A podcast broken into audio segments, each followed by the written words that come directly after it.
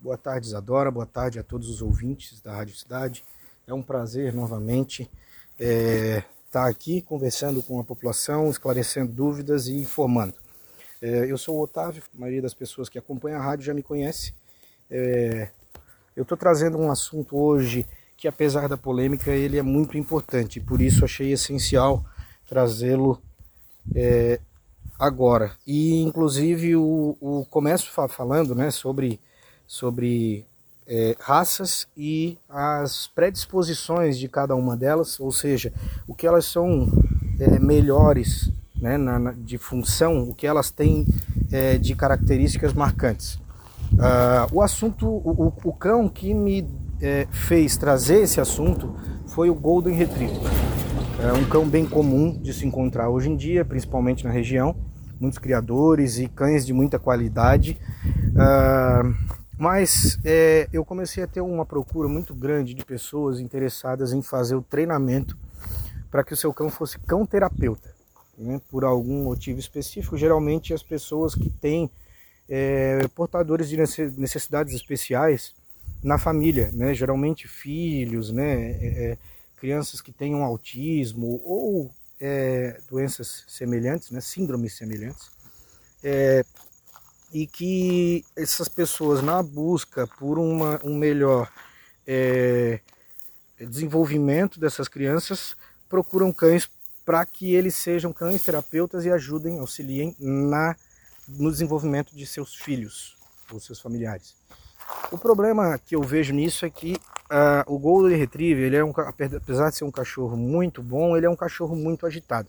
Né? Então, para transformar um Golden Retriever num cão terapeuta, o que tem muitos, né? é um cão muito conhecido por ser cão terapeuta, uh, muitas vezes cão guia, né? labrador e golden, uh, mas que devido à sua agitação, uma grande energia né, que ele tem, isso acaba é, é, fazendo com que esse treinamento demore um pouco para que ele, para que ele consiga, para que a gente consiga chegar naquele resultado específico né, de um cão que realmente é, interaja com a criança de maneira é, controlada e com o objetivo de trazer melhoras é, motoras ou psicológicas.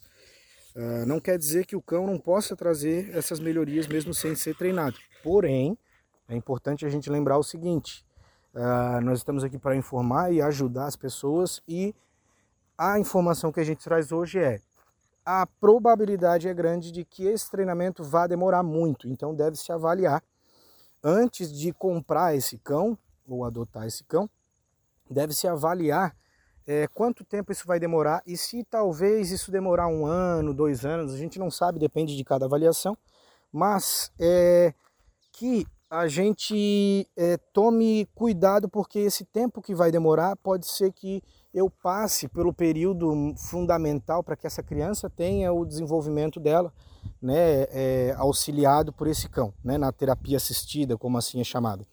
Então, avaliar essas situações. Talvez é, para casos em que a pessoa vai ter o próprio cão, para esse fim, seria mais interessante um cão mais tranquilo, mais calmo e que vai trazer uma melhora, mesmo sem ser treinado, ele vai trazer uma melhora interessante para essa criança.